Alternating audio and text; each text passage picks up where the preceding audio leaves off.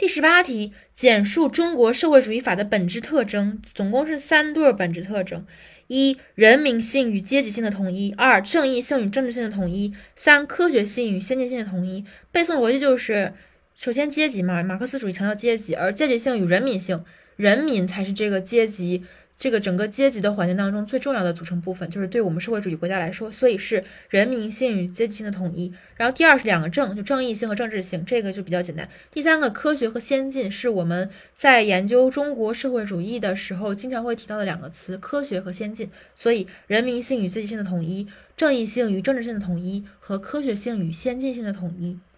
然后要是打开来讲的话，就是首先，我国社会主义法的本质是工人阶级领导下的全国人民共同意志的体现。虽然有阶级，但是我们是强调的是全国人民共同意志。